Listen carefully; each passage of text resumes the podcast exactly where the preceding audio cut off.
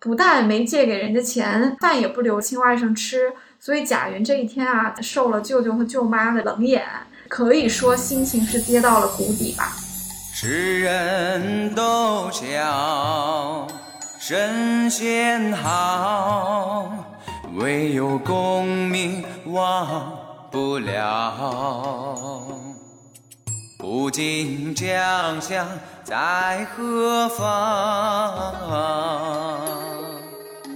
光中一对怎么了。Hello，大家好，欢迎收听本期的多芬职场，我是主播亿万。今天呢，由我和刘丽来给大家讲《红楼看职场》系列。大家好，我是刘丽。这一次其实是我们第三次录这一期的节目了。没错，因为我们设备出了非常多的问题，也跟我们今天要聊的主人翁非常的像，因为他在他求职的过程当中也是跌跌撞撞，遇到了很多不同的问题。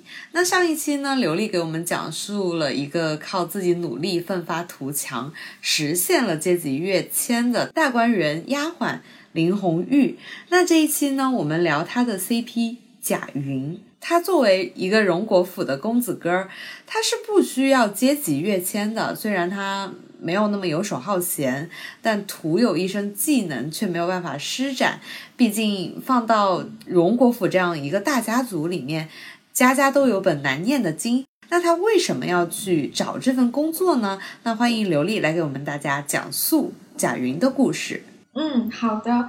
贾云，因为他首先他姓贾，所以他是贾府的这个正牌的公子，而且他的云字呢，就是草字头下面放一个云彩的云，也揭示了他的辈分，也就是说他是宝玉的下一辈，因为宝玉这辈是玉字旁嘛。贾云和宝玉的另外一个侄子贾兰，还有贾蓉都是草字头，所以他们是他的下一辈。贾府虽然是一个公爵府，已经传了好几代了，但贾府其实是也是有很多的旁支的。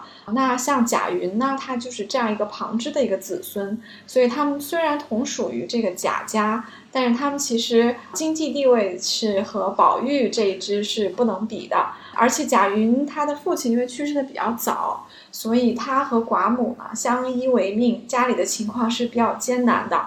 这就是牵扯出了我们前面聊到，他没有阶级跃升的这个需求，但是他有提高自己的经济状况的这么一个现实的需求。对他作为一个公子哥儿，他也不可能出去摆个摊儿啊，卖点字画呀，或者是怎么样，因为还是顾及到贾家的面子的嘛。就打个比方的话，就有点像，哦，我们作为一个华为的普通员工，有一天看到华为的公主姚安娜的远房亲戚，就是她一个表哥啊表姐来到华为面试，这个时候华为的员工。肯定会窃窃私语啊，说，哎天呐，你看那个谁谁谁，居然还来找工作。那贾云差不多就是这样一位人物啊，他没有那么多钱出去玩儿，但是呢，又顾及到这个家族世袭的脸面，也不能出去谋生，所以他就天天就在荣国府转悠着找工作。他就越战越勇嘛，我们就经常就会说，哎，他好像经常来又碰壁，但是他就是经常来，他也没有感到失望或者是绝望。我印象当中比较深的一次他的出场，我不是很喜欢，因为他那一场他认了宝玉做干爹。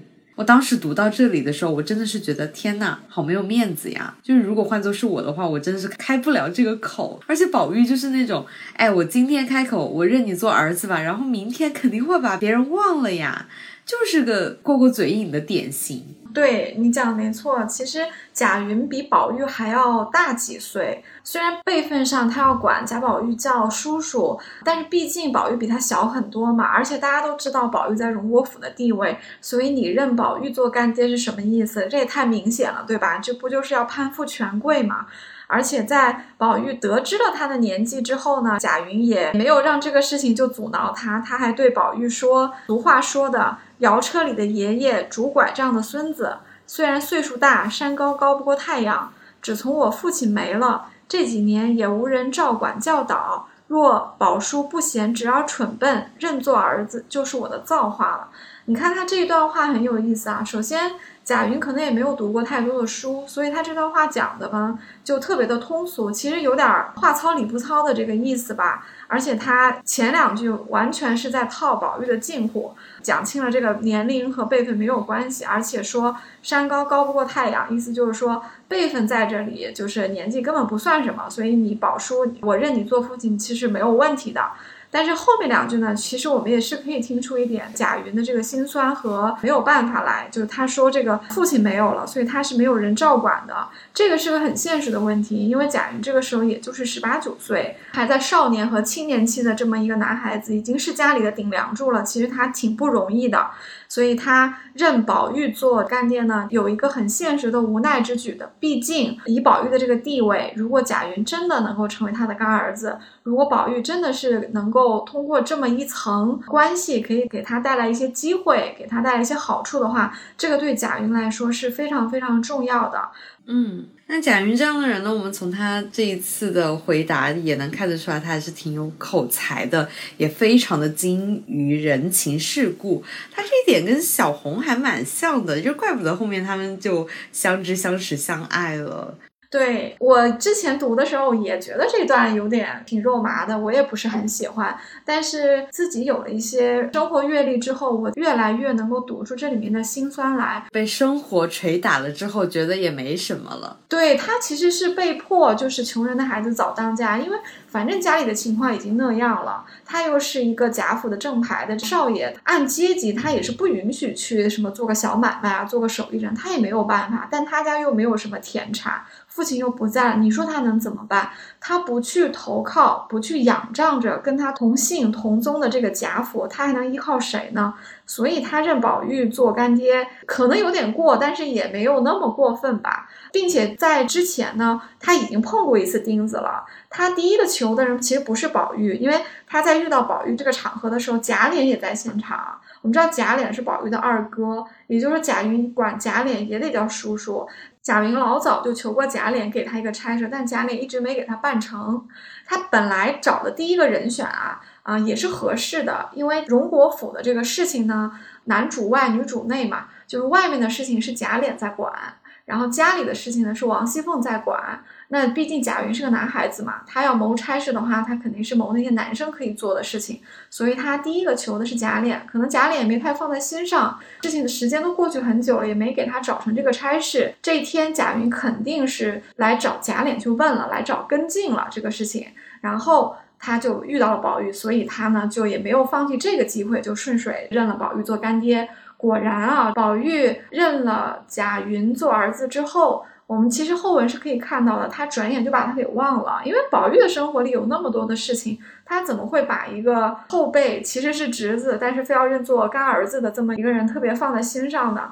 所以这两条路啊，他都没有走通。他缺这样一个机会的话，他肯定是要另寻机会啊，因为他后面再去找宝玉的时候，宝玉又把他忘了。没错，那他是怎么样再去另找机会的呢？他肯定是知道，哎，贾琏他不行了，那他要去找王熙凤，是吧？他就是跟小红一样，就是找到了一个共同的人，找到了王熙凤。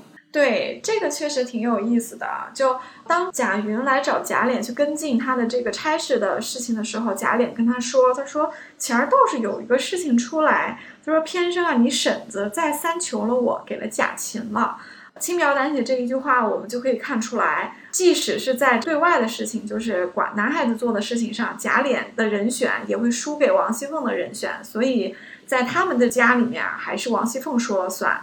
贾云一听，他就知道了应该去求谁，所以他就对贾云说：“既然是这样，我就等着吧。”贾琏后来又安慰他说：“虽然前面这个事儿没给你啊，他说不久会有一个种树的活儿出来，我到时候再给你吧。”但贾云已经觉得吧，贾琏这些空头许诺吧，其实靠不住，所以呢，他就对贾琏说：“既然是这样，我就等着吧。叔叔呢，也不必在婶子跟前提起我今儿来打听的话，到眼前再说也不迟。”是因为贾云已经下定了决心，他要去找王熙凤公关。但是呢，他也留了一个心眼儿，他不希望他求贾琏的事情被王熙凤知道，所以他让这个贾琏不要告诉他，因为他已经打定主意，他也知道王熙凤这个公关应该怎么做。嗯，他还是挺聪明的，因为很多人肯定不希望，哎，我是你的第二人选，我是你的一个备胎，我肯定希望你第一个找的是我，所以他让贾琏就不要告诉他嘛。那他找王熙凤的过程也非常的曲折哈，因为他没有钱啊，他需要敲门砖啊，他怎么样去找他呢？他连路费车费也没有，而且他作为一个男眷，他到荣国府的内眷里面是非常的困难的，就是他根本就不可能见到林黛玉啊、薛宝钗这。一批人，包括王熙凤在内，那他是怎么样遇见他的呢？就有点像你一个普通员工，或者是你一个求职的员工，你怎么可能随随便便见到 CEO 或者是执行董事这样的职位的人呢？你难道说要每天等在电梯里吗？或者是知道他的一个行程表，去等在机场，就像狗仔队一样？哦，我要知道他所有的行程，然后我就等在这里，千呼万唤等一个机会。他有这样的耐心吗？贾云。耐心肯定是要有的，但是也不需要那么傻傻的等。所以贾云肯定是算准凤姐每天这个时间表，就是俗一点就是 schedule。他知道凤姐每天大概什么时间会办什么事情，会出现在什么地方，所以他可以在凤姐的必经之路上去提前等候她。而且虽然贾云是男孩儿啊，凤姐是个女眷啊，按理说她应该是不是那么容易见到荣国府的女眷的，确实如此。她想见林黛玉可能是不太容易的，但是凤姐因为是管家，而且她是一个少妇，所以呢，她是有很多的机会去和各种各样的人，包括家里男丁啊、男性的成员去见面的。所以贾云就很好的利用了凤姐的时间表，她也利用了她自己是一个晚辈的这么一个事实。其实晚辈反而。比平辈或者是长辈好用，因为晚辈的话，他天生有一个示弱的这么一个本钱，他可以去跟长辈发嗲，他也可以去跟跟长辈去请安问好，这个都是他的优势。当然，我们贾云也非常好的用了这一点。当然，他也不是空手而来的，他其实是准备了见面礼的。对，也就是像我刚刚说的，他没有钱，他怎么样去准备这个见面礼呢？难道去街边随便摘一点花，说“哎，我送你一点花呀，花花草草什么的”？他当然是需要去借钱的。嗯，那他首先呢就找到了一个舅舅嘛，就是我们一般就会觉得，哎，我肯定是要从身边最亲的人入手。是，确实是这样啊。贾云自从打定了主意要去公关王熙凤之后，他就想好说，他要备一个王熙凤不会拒绝的一个礼物，用一个晚辈的身份献给他，然后借这个机会给王熙凤留下一个很好的印象，从而得到未来的一个好差事。这个逻辑是没毛病的。但是有一个问题，确实他是没有钱，他要有钱他也不来求了，对不对？他们家就是经济比较困难。所以呢，他要去找这个钱。那他和和他最亲的人呢，是他的一个舅舅，因为他的父亲去世了，所以他第一个反应就是去找舅舅啊记。而且他的舅舅是开香料铺的。我们也知道，他最后其实送给王熙凤的这个礼物呢，就是冰片和麝香，这个就是香料铺里会有的东西。所以贾云离开了这个贾琏之后呢，他就直接去找他的舅舅了。他的舅舅叫卜世仁。说到这里，我们可能有些听众都笑了，这确实也是一个谐音梗。对，就就谐音不是人嘛，在暗示这个舅舅不是个东西。他也确实不是个东西。嗯，贾云是他的亲外甥，而且舅舅是开香料铺的，按说也不应该很艰难。外甥过来问你借一点冰片和麝香，他不但不借，他还挖苦了贾云一段，说他这个不求上进啊，求这个怎么怎么样，而且他哭穷。他说这个铺子里怎么怎么样啊？以前有人借给亲戚这些东西收不回来了，所以呢，铺子里就是达成一致，以后再也不赊给这些亲戚了。他这就等于是堵了贾云的这个嘴，他就想说，我就我肯定是不会借给你了。而且这还没完，他的舅妈又上来捅了一刀，因为舅舅呢，啊，虽然没有借给他，还虚客气了一下，说要不留在这儿吃饭吧。这时候可能真的也是中午了啊，所以他就说了一句说，呃，留他吃饭。这个舅妈呢就白了一眼，说你又装胖了，留下外甥挨饿不成？就说家里其实也很穷，揭不开锅，还故意的喊了一下女儿，让他女儿去对面再买一些米，再回来再做饭给外甥吃。这个什么意思？这不就下逐客令吗？这就是不但没借给人家钱，饭也不留亲外甥吃。所以贾云这一天啊，在这个舅舅卜世仁家里面受了舅舅和舅妈的冷眼，可以说心情是跌到了谷底吧。传说中的多个人多双筷子呢？怎么到这儿就变成了这样？我要是他的话，我肯定会觉得心灰意冷。是啊，是啊。但是好在我们古话叫否极泰来，触底反弹。贾云这一天呢，确实是惨到了家，可能是好人有好报吧。他这个惨到家之后，他竟然迎来了一线转机。这个转机也很有意思啊，就是他刚刚离开这个舅舅家，就撞上了一个人。这个人呢，原来其实是他的一个街坊，叫醉金刚尼二。这个人的工作吧，说起来也不甚高雅，他是一个民间放高利贷的。但是贾云没有跟他借过钱，然后这两个人因为撞了一下呢，就互相聊了起来。贾云也把他舅舅怎么冷遇他的事情说了出来。倪二啊，想必是对贾云家的这个经济情况以及他舅舅的这个所作所为呢，其实是有一番知识的。所以呢，他也很为贾云打抱不平。他觉得这个舅舅这么做实在是非常的不像话。同时呢，他因为也很正直，道义有道哈。放高利贷的这个倪二呢，他也有非常人性的一面。他就很想要帮贾云一把，所以呢，他就提议说：“我身上刚好有一包银子，是十五两，多少多少。”他说：“你要是不嫌弃，你就拿过去用。这个钱呢，我也不收你的利钱，直接就是借给你的。你要当我是个朋友，你就拿去用。确实，这是一个非常仗义的行为，这是一个很大的转机吧。嗯，贾云可能还是黑道白道，他还是没有那么的精通啊，所以他一开始还是不太敢拿这个钱。”因为他也知道民间高利贷是怎么一回事儿，也没有和尼二打过交道，也不知道他的底细，所以他其实是推脱了一下的，不想借的。李二呢就觉得他黏黏糊糊的，就说了一段很铿锵有力的话吧。他是这么说的啊：“你我做了这些年的街坊，我在外头有名放账，你却从没有和我张过口，也不知你厌恶我是个泼皮，怕低了你的身份，也不知你是怕我难缠，利钱重。”若说怕利钱，这银子我是不要利钱的，也不用写文约。若说怕低了你的身份，我就不敢借给你了，各自走开。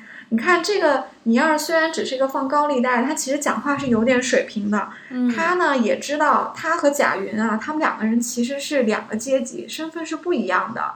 所以呢，他也把贾云可能有的顾虑，他就提前讲了出来。他说：“你可能是担心两件事情，第一。”你是觉得我是一个泼皮，你跟我交往呢低了你的身份，因为毕竟你是个公子嘛。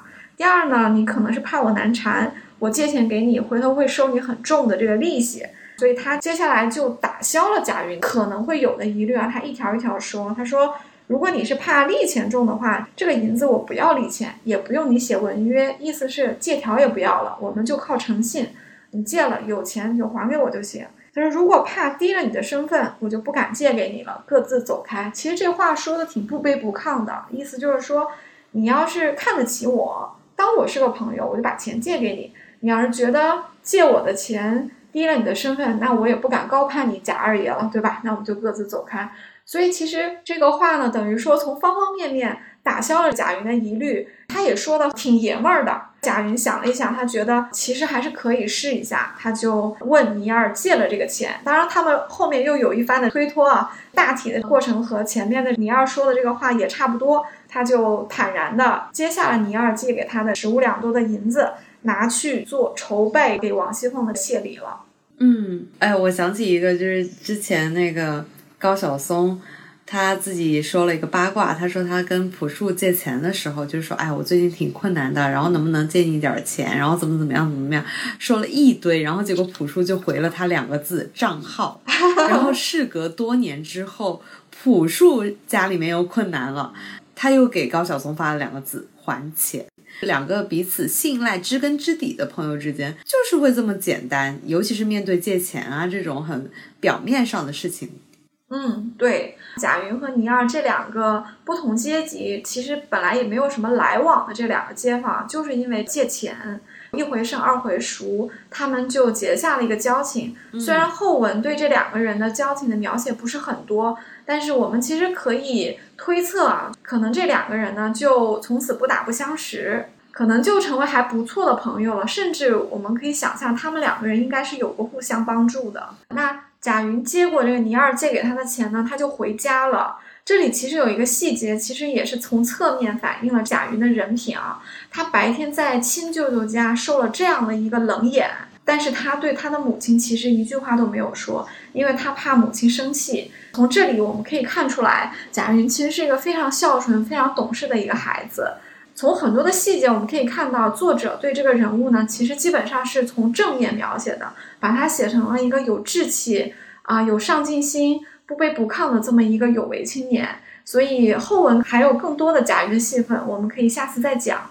嗯，他这个就很像我们平时出去，好像遇到了很多很多的委屈。就比如说去舅舅家，哎呀，我遭受舅舅和舅妈的白眼，然后面对冲突啊，然后出来之后又遇到邻居，我又能控制住自己的一个脾气。因为如果换作是我的话，我肯定会啊，你们今天谁都不要来惹我，包括回到家，我肯定会大发一顿脾气的。但是他就是很好的控制住了自己的情绪。